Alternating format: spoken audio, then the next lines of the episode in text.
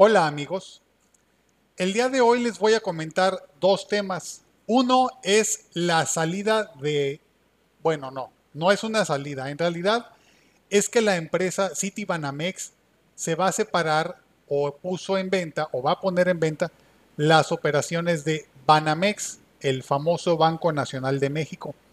Y después de comentar algunos puntos sobre esta operación, pues vamos a pasar a otro punto. Al final les digo, lo primero que quiero comentar es que la salida no es mala, es algo de lo más normal del mundo que a una empresa, lo que pasa es que no es muy común para el pequeño y el mediano comerciante, entonces a lo mejor lo que voy a decir suena ilógico, pero sí es normal y sucede que cuando una, una empresa es muy, muy exitosa en un giro, en un, en un país o en cualquier negocio, abandone el negocio por completo.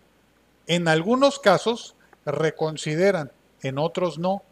¿Y esto a qué se debe? Suena como ilógico, pero es porque a veces tienen que enfocar todo su capital, recursos humanos y talento en otra área de negocio que les representa una mayor oportunidad de generar ingresos mayores y más les conviene deshacerse de una empresa exitosísima para concentrarse en otra que aunque suene increíble, va a ser más exitosa. Y esto es algo que ya ha pasado. Les voy a decir que eh, a principios de este milenio, la empresa HP, Hewlett Packard, anunció la más exitosa del mundo en venta de computadoras, anunció que se retiraban de la venta de computadoras para concentrarse en productos de software sonaba como algo profundamente ilógico porque eran el líder mundial. Sinceramente no recuerdo porque yo la verdad hace muchos años que no consumo esa marca. No sé si reconsideraron y se quedaron con el negocio o no, pero así como este hay varios ejemplos. También en México pasó hace, hace pocos años, bueno, por ahí por el 2008 o algo así, que la empresa líder en pinturas en México, Comex, se vendió o se puso en venta y, no recuerdo si fue comprada por Sherwin Williams o por PPG, pero eh, una de esas dos empresas, una empresa la iba a comprar y otra terminó haciendo la compra. Entonces, es normal que se quieran enfocar en algo y, y ese algo, pues, a veces es un estorbo la empresa que tienen. Entonces, no es nada como para generar pánico, no es nada como para decir, que están pasando cosas malas en México. Si fuera así, otros bancos lo estarían haciendo también.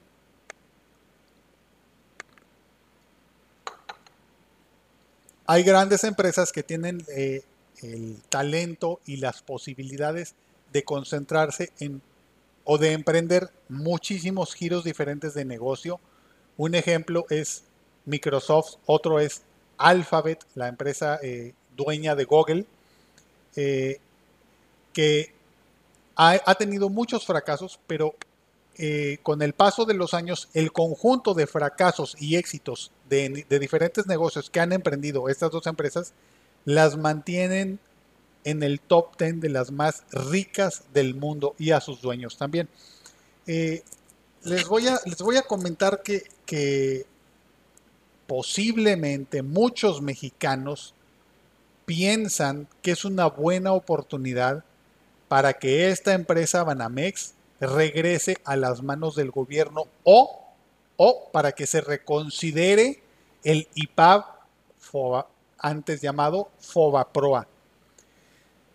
En mi humilde opinión, desde que ocurrió el problema del FOBAPROA en el sexenio de Ernesto Cedillo, ha habido, en aquel entonces ya había ocurrido un enlazamiento de diferentes problemas y actualmente me parece imposible con el paso de los años y otras eh, cosas que han sucedido, me parece imposible que se cancele o se revierta el IPAB o el FOBAPROA, a menos que ocurra algo muy inesperado, muy dramático, un giro así tremendo porque la verdad es que nuestro presidente ya dijo desde inicios del sexenio, Andrés Manuel López Obrador, que no va a tomar decisiones radicales.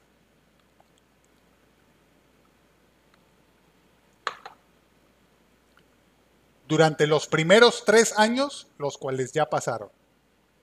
Entonces yo no sé qué esperar para los siguientes tres años pero sinceramente pienso que si AMLO planeara algo así como cancelar el FOBAPROA o el IPAB, eh, ya lo habría dicho. Eh, voy a comentar otro punto. Eh, nuestro secretario de Relaciones Exteriores, Marcelo Ebrard, comentó que sería una buena oportunidad para que la empresa, no recuerdo las palabras que usó Marcelo Ebrard, entregue, done o que pase simplemente su patrimonio cultural a manos del gobierno de México para su conservación.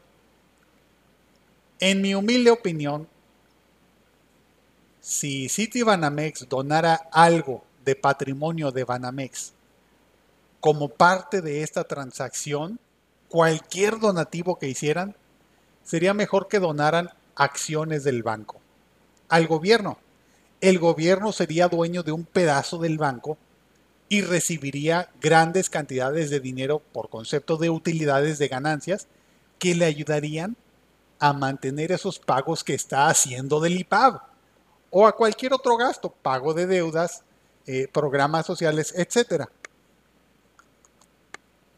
Mientras que el adquirir un vasto patrimonio cultural implica, en mi humilde opinión, una carga una carga que por ahí mencioné en algún video o en algún episodio del podcast, que no es que yo piense que el gobierno de México debe gastar en las cosas únicamente por su utilidad, no.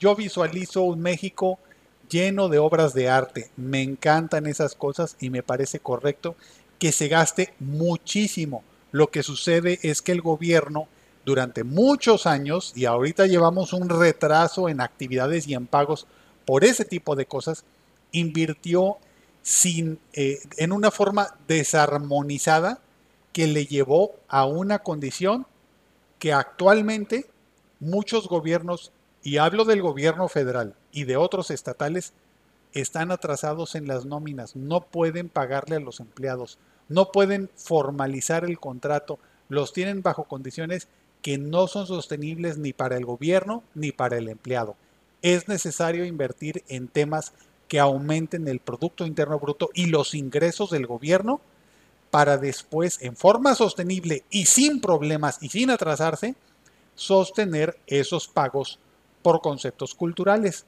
Y nunca, nunca se va a volver a poner a esos empleados en problemas, ya sea de contratación o de pago. Entonces, en mi humilde opinión, si el banco va a entregar cualquier cosa a México, que le entregue al gobierno de México, que le entregue las posibilidades de tener más dinero para resolver problemas que tenemos urgentes y ya después nos hacemos de un patrimonio cultural. Otra.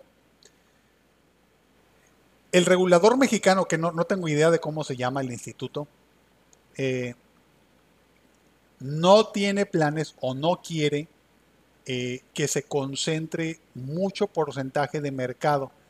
Eh, eh, por ahí leí una cifra de que Banamex tiene el 12% del mercado de la banca en México. La verdad es mucho.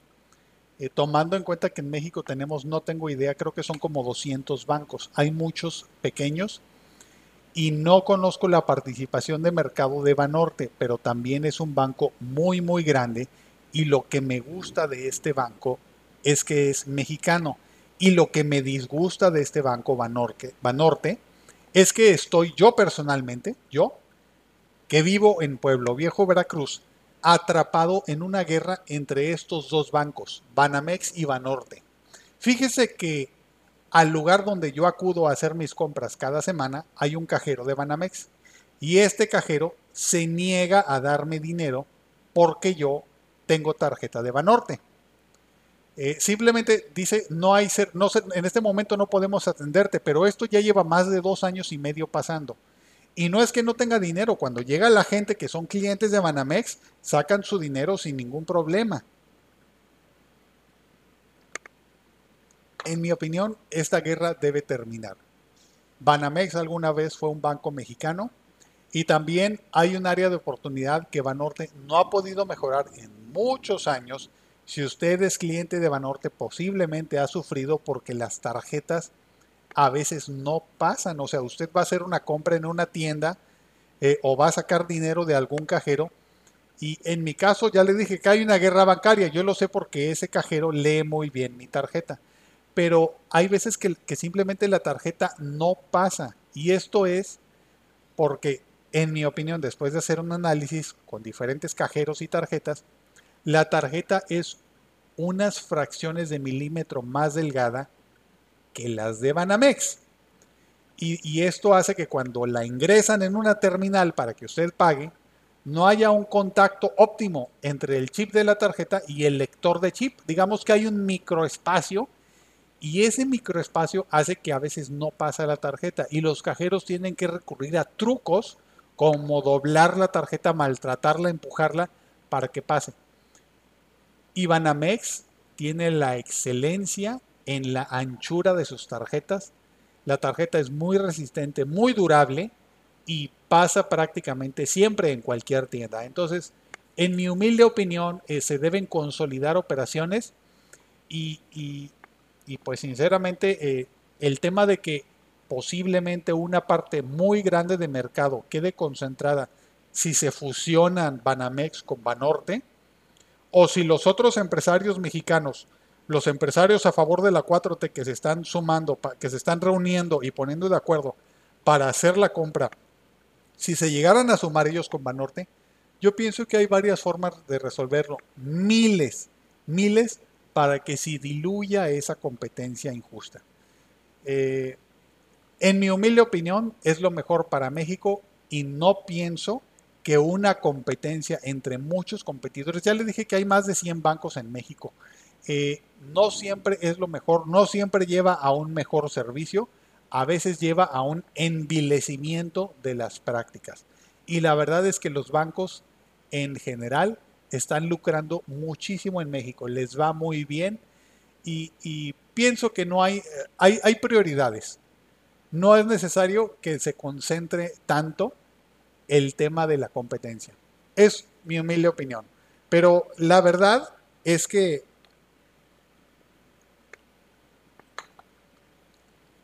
lo mejor para Banamex y para los mexicanos y para nuestro gobierno y para todo el mundo, vamos a pasar al segundo tema, es terminar con el capitalismo.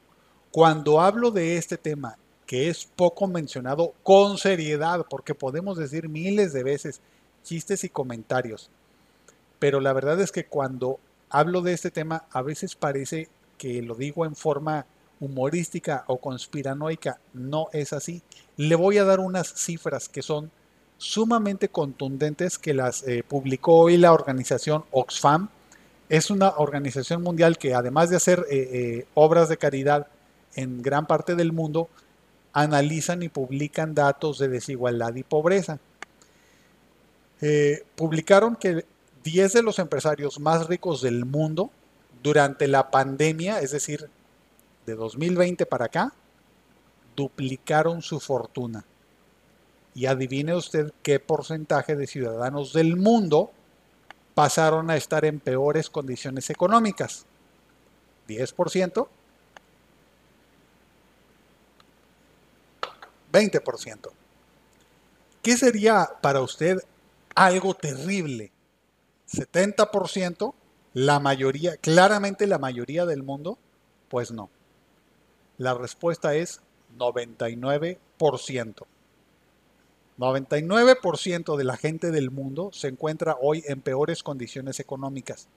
Y esto demuestra que el capitalismo funciona muy, muy bien, pero solo para pequeños grupos de gente. Y cuando nos enfrentamos a problemas difíciles de resolver, siempre ocurre, y esas cosas debido al cambio climático y a que se esperan futuras pandemias, van a seguir pasando.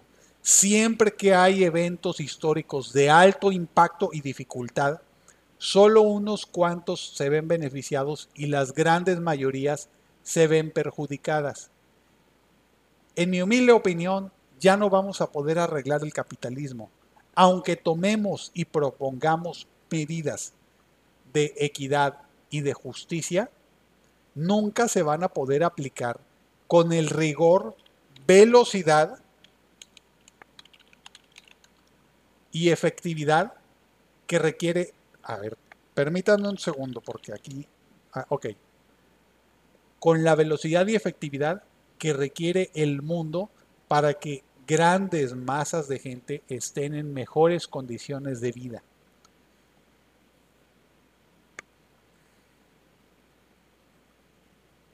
A esto hay que añadir que, como usted recordará que lo he mencionado en otras ocasiones, durante la reunión COP26, la cumbre eh, contra el cambio climático de la ONU, que ocurrió a finales de 2021, y que este es un tema recurrente que se va a estar escuchando en las noticias y por funcionarios de la ONU durante todo este año, no cumplió, fíjese, ante un gravísimo problema que nos acerca a un escenario de extinción masiva que de acuerdo con expertos ya inició, estoy hablando de animales y plantas, no lograron en la COP26 llegar a acuerdos económicos suficientes para prevenir el desastre ecológico del cambio climático en su segundo nivel.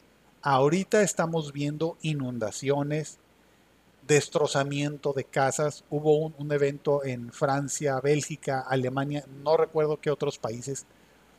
Eh, en México también.